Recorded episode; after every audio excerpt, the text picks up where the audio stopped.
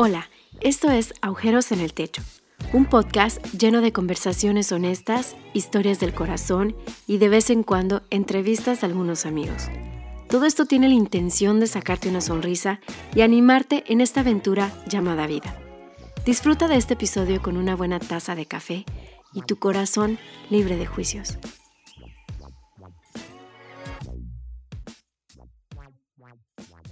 Aquí otra vez con ustedes en un episodio. Les mando un abrazo, les mando un saludo y espero que, que tengan una excelente semana. No sé cuándo saldrá, este episodio, pero espero que estén súper, súper bien. Espero que su semana sea excelente, que esté súper buena, que aún en los momentos difíciles puedan tener la mejor actitud y pues seguimos disfrutando con una buena taza de café y libre de juicios ante las cosas. El episodio de hoy se llama Maldita envidia. Yo reconozco públicamente que una de las cosas que he tenido que aprender durante estos años y, hasta hace poco lo pude reconocer así públicamente es que soy muy envidioso. Y con eso no quiero que me malinterpreten. Tal vez no soy envidioso de todas las cosas, o tal vez no es solo lo que otros tienen, pero la envidia, si buscamos el concepto, trata de desear lo que otra persona tiene o lo que alguien tiene. ¿Cuántas veces no, hemos envidiado cosas? Una cosa es ir a decirle a otra persona, ahí me alegro por ti, pero tu corazón desea eso que él tiene en vez de celebrar. Entonces, yo quiero hablar de la envidia, eh, quiero hablar de lo malo que es, lo tóxico que es, lo dañino para nuestro espíritu, para quienes nos rodean, para nosotros mismos, para nuestros planes, para lo que soñamos. Y, y hay una historia en la Biblia que que me impresiona mucho y creo que es muy atinado a esto y es la historia de, de, Josué, de José, perdón, que leemos en, en José 37, en José, díganme a mí, Génesis 37, que la, estamos, la leemos ahí, no voy a explorar demasiado la vida de, de José ni profundizarla, sino una parte. José era una persona eh, que era amado por su padre, era una persona que posiblemente hacía las cosas bien, que era muy, muy joven, eh, que se esforzaba, tenía hermanos, era parte pues, de una buena familia. Jacob fue su papá, ¿verdad? Si hemos leído la Biblia dice Abraham, Isaac, Jacob, y ahí debajo de Jacob está José, ¿verdad? Y, pues sus hermanos. Cuando la, historia dice que, que, José tenía 17 años y que de él cuidaba el baño junto a sus hermanos, y que eso es lo que él se dedicaba, y que el trabajo de él era más que todo decirle a su papá sobre informarle la mala Biblia dice que la mala fama que tenían sus hermanos, ¿verdad? por lo que hacían, posiblemente eran deshonestos, no hacían las cosas como se debían, y pues los de, andaba, no sé si acusándolos o, dándoles respuesta, o tal vez el papá se lo pidió. Cuando yo empiezo a ver más adelante, ¿verdad? Y, yo veo que dice, Israel amaba más a José, y empezó a leer eso, ¿verdad? Y dice que le hizo una túnica de mangas largas y todo eso. Y que cuando Jacob tiene como cierta preferencia con José, o dice que la Biblia que lo ama más, dice que sus hermanos empiezan a odiar más a José y odiarlo más y más, y hasta llegaron al punto eh, que no lo saludaron. Pero lo peor de todo no es esto, dice que José tuvo creo que dos sueños. Uno que hablaba de que, dice eso textual en el verso 7, Resulta que estábamos todos nosotros en el campo atando gavillas. De pronto mi gavilla se levantó y quedó erguida, mientras que las de ustedes se juntaron alrededor de la mía y le hicieron reverencias. Y luego, y eso les molesta, luego tiene otro sueño. Dice, tuve otro sueño en el que veía que el sol, la luna y once estrellas me hacían reverencia. Ok, cuando hablaba de las estrellas, hablaba de su familia, que era su propia familia quien se postraba ante él. Hasta incluso ya no, aunque su padre lo amaba y todo, ya en un momento como que lo reprendió, ¿qué, qué significa? ¿Qué crees? Que nosotros vamos a postrarnos ante ti o que te debemos algo, ¿verdad? Y, y eso generó más y más envidia. Eh, por los sueños de José generó más envidia, más molestia. Su papá incluso hasta, hasta meditaba, pensaba en la situación, que será la realidad. Y con eso cuento tal vez un poco de, de lo que he experimentado.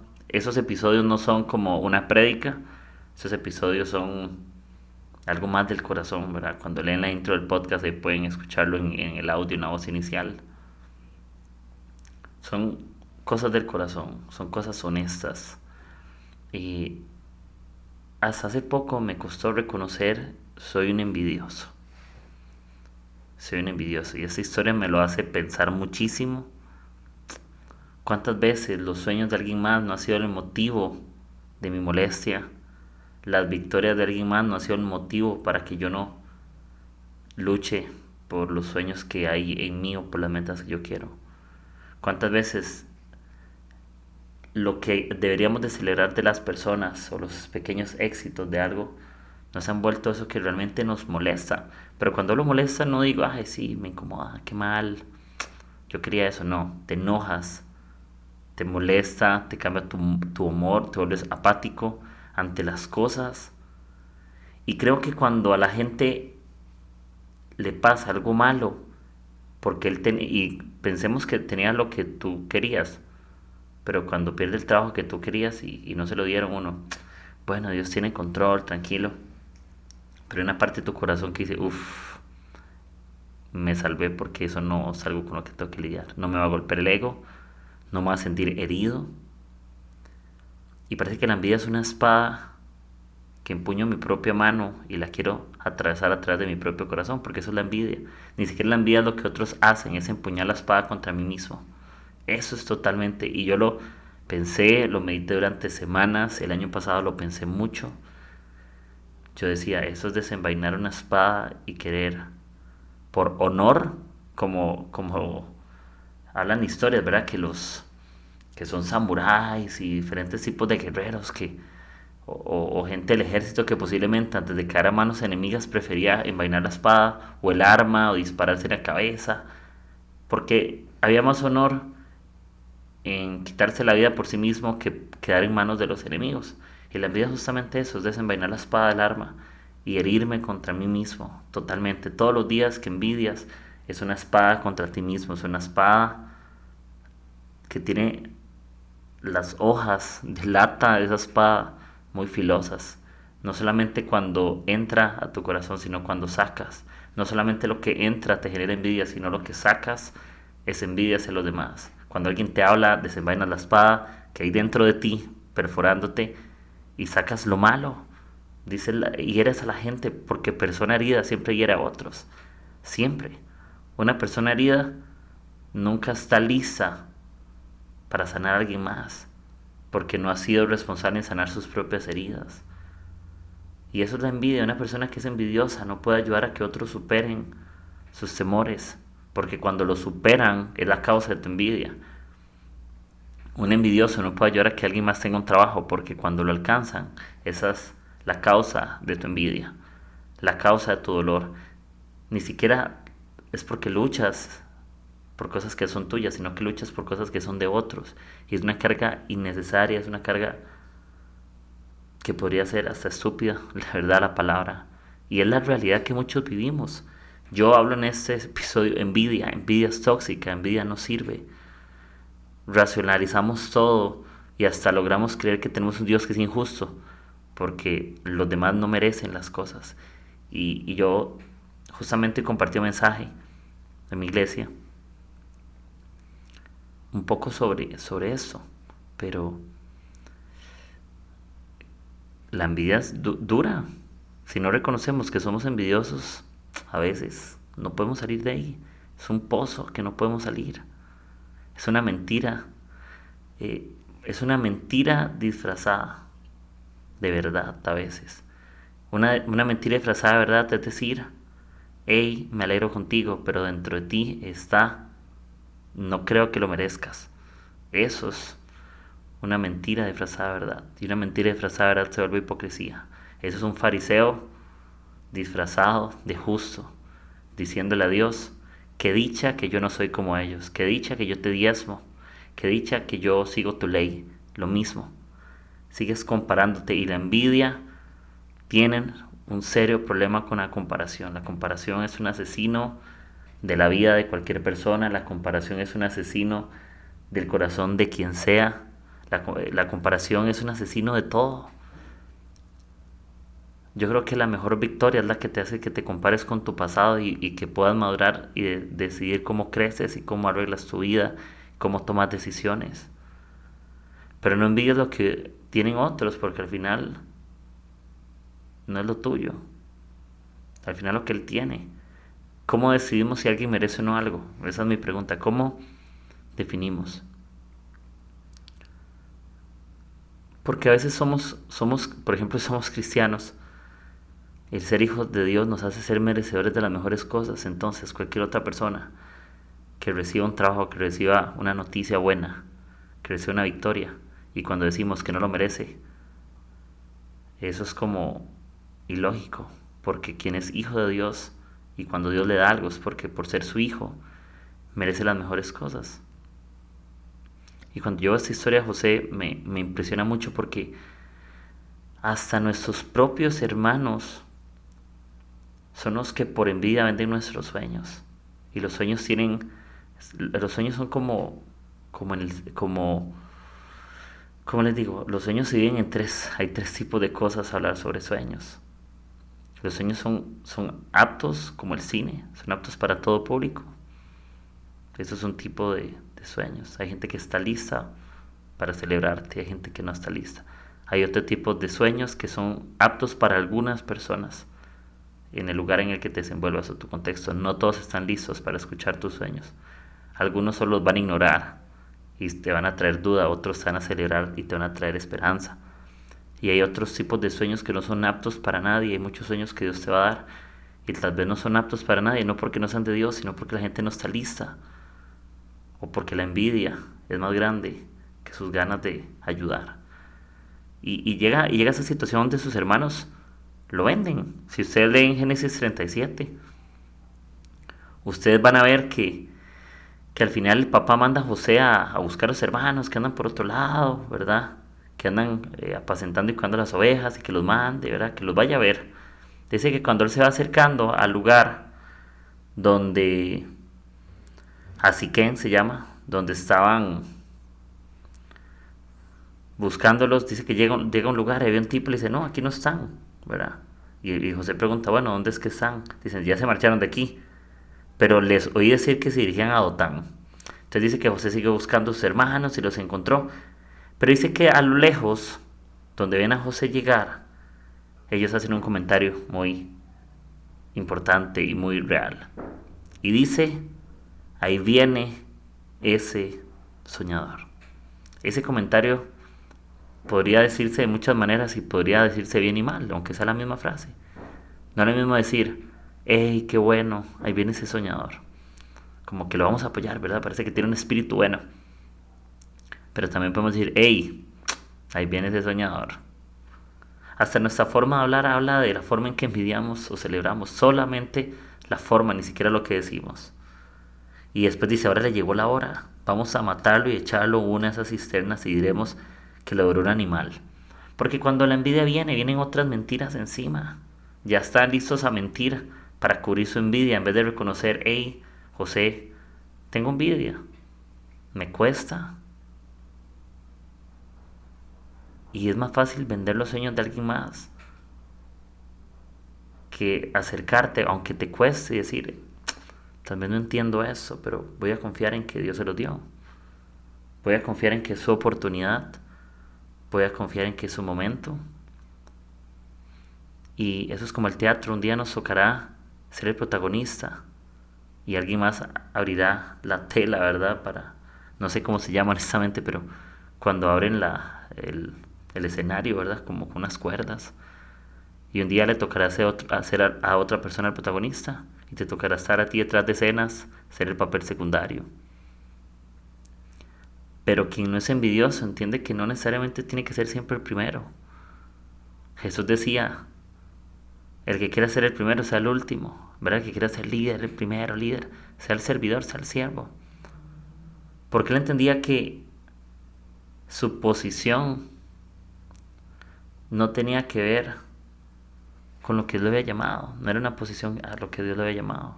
Dios le había llamado a servir. Y cuando nosotros entendemos a que Dios nos llamó, no nos preocupamos por saber aquello que Dios no nos llamó. Si los hermanos hubieran entendido que los sueños de José eran ciertos, créanme que no lo venden. Pero como la duda viene con la envidia y la envidia trae mentira, es más fácil matar los sueños que apoyarlos. Y, y si leemos mal la historia, dice que uno de sus hermanos trató de librarlo y ahí se llama Rubén y lo pueden leer.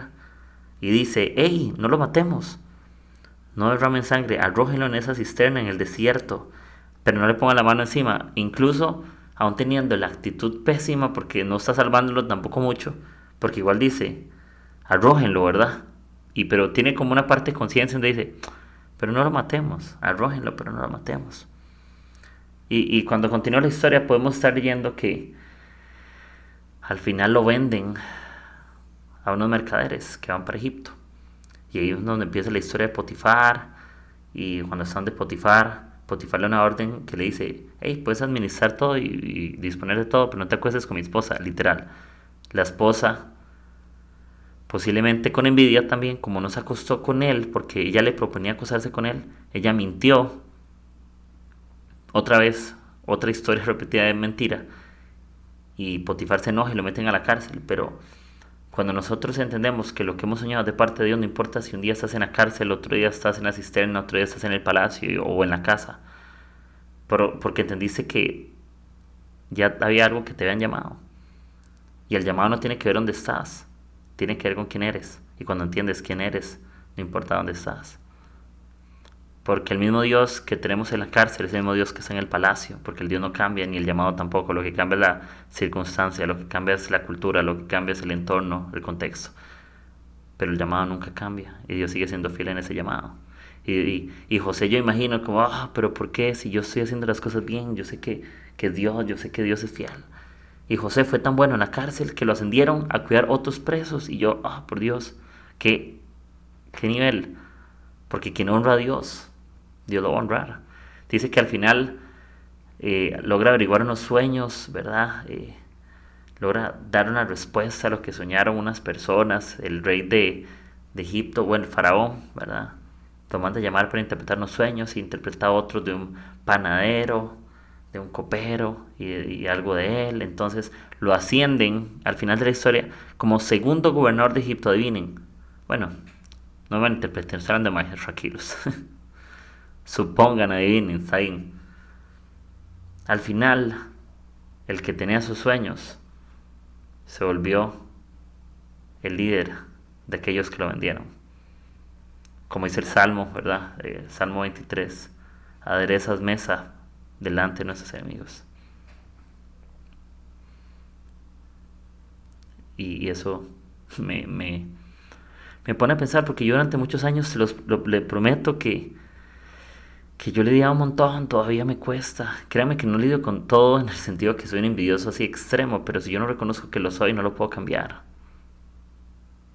Si yo no reconozco que lucho con eso, que me acuesto y digo, ah, pero el otro tiene eso, yo no tengo, el otro tiene esa oportunidad, yo no tengo. Yo digo, ¿por qué no puedo acelerarlas? ¿Será que mi tiempo a veces no llega por no saber reconocer el tiempo de otros? ¿Qué pasa si Josué hubiera envidiado a Moisés? Porque, pero no era su tiempo. En vez de enviarlo, mejor le ayuda, porque el tiempo Josué iba a llegar. Elías con Eliseo, Eliseo podría enviar a Elías, pero no era su tiempo. Y Elías le da una doble porción de su espíritu. ¿Sí? Y vemos muchas cosas. De esta manera vemos muchas cosas impresionantes. Vemos muchas historias donde de verdad la envidia, la envidia ha hecho que gente pierda su vida. Cuando el novio termina con la novia y él le dice, hey, si no, si no vuelve me mato y se termina matando, de verdad, porque la envidia es un asesino, asqueroso, tóxico.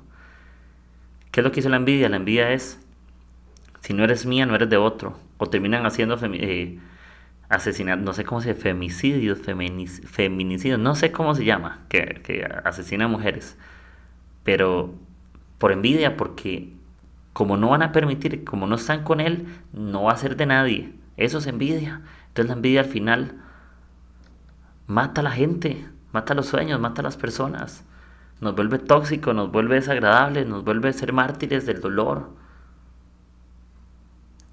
Nosotros somos como sicarios con otros, matamos los sueños de las personas. Estamos listos para que en el momento alguien nos cuente lo que ha soñado y nosotros queramos destruirlo. Parece que cuando las personas construyen sus sueños sobre la roca, nosotros queremos decirles, hey, no te engañes, es sobre la arena. Eso no está bien puesto.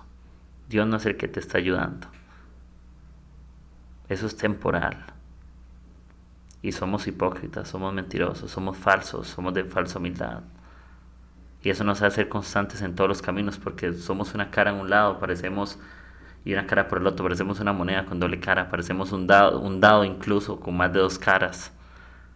Y la envidia no ayuda, la envidia no funciona, la envidia es tóxica, la envidia no produce, no produce, y eso lo he dicho en varios episodios, la envidia no produce nada nuevo. No nada bueno, no necesitas aplastar al final los sueños de nadie para celebrar tus victorias. Lo que necesitas es celebrar los sueños de todos. No envidiar los sueños de todos, necesitas celebrar más. Oblígate, disciplínate, celebra. Abre más tu boca y alégrate la gente, porque la alegría se traduce en palabras, se traduce en actitud. Yo no sé si luchas con envidia, a mí me pasa, pero fuerte yo me levanto y yo digo, hoy es un buen día, y el día siguiente, ah, yo estoy haciendo esto y el otro está haciendo aquello.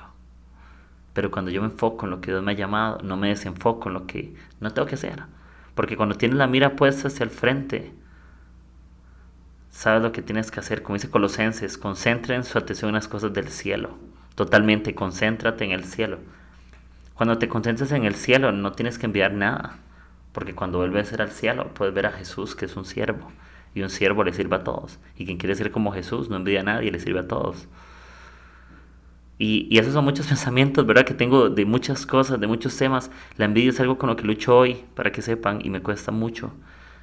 Pero por la gracia de Dios, sigo luchando, sigo tratando.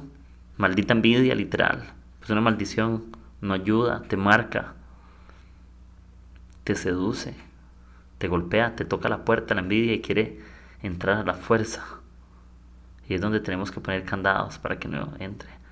Que nuestro corazón tenga la entrada, el amor, el gozo, la alegría, la esperanza, virtudes buenas. Y cerrémosle la puerta al odio, a los comentarios de porquería que dañan a las personas. Hablar lo malo y no hablar lo bueno. A celebrar las cosas malas y no celebrar las cosas buenas. Y no. Ojalá que en nuestro corazón haya un cambio real, porque la envidia no es lo que hacemos, la envidia es lo que hay en nosotros que nadie ve. Porque una actitud interna que sabemos que nos cuesta.